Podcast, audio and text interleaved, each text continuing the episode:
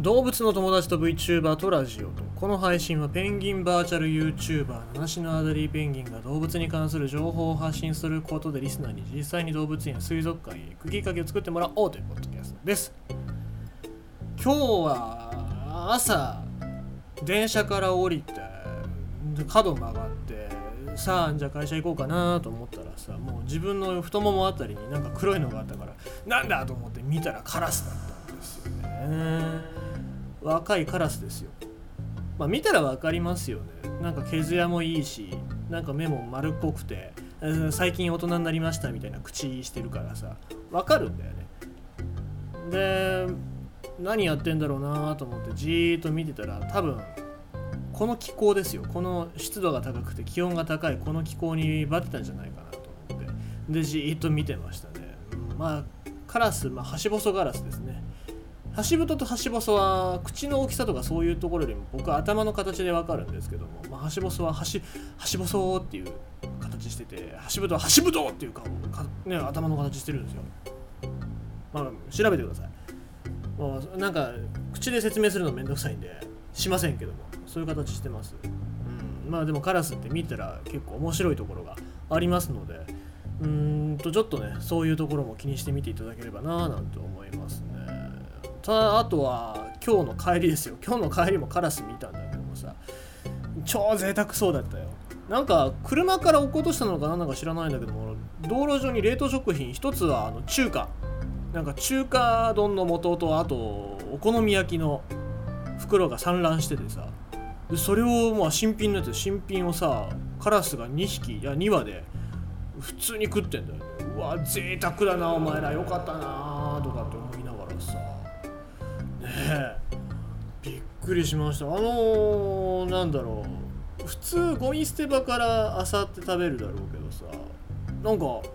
完全に新品だもんね。もう今今落としたてほやほやみたいなそういう冷凍食品のお好み焼きと中華丼食ってても僕が食いたいぐらいなんですけどまあ彼らにとってはもう一生に一度ぐらいのごちそうなんだろうなとかって思いながら、えー、見ておりました。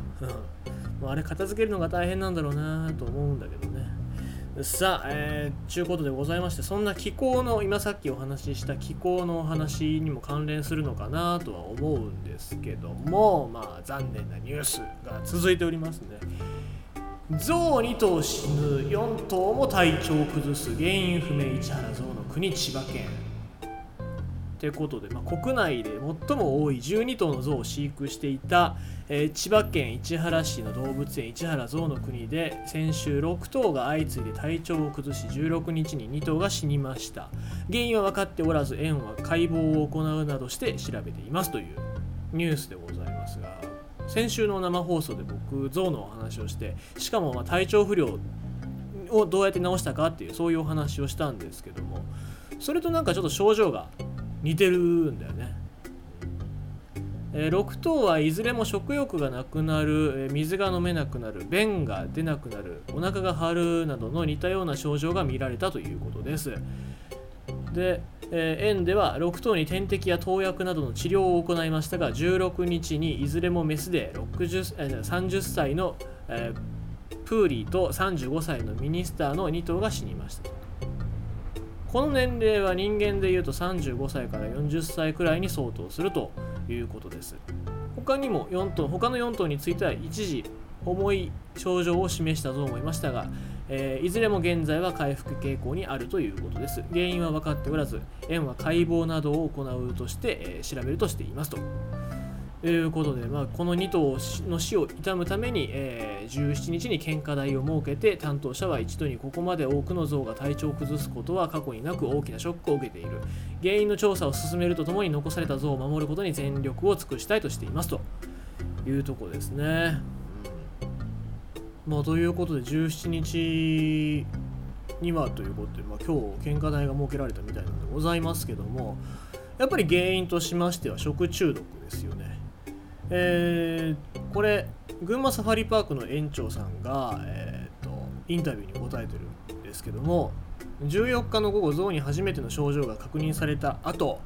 えー、その日の夜から治療に当たったということでそれぞれの像に症状の重い軽い悪がお腹が張っていたそうな様子で食欲もなく、えー、動きも少なくなっていた。栄養を補給するために点滴や痛み止めを投与して対応したということだったんです。ですけども死んだ1頭を解剖した結果もこれは載ってますね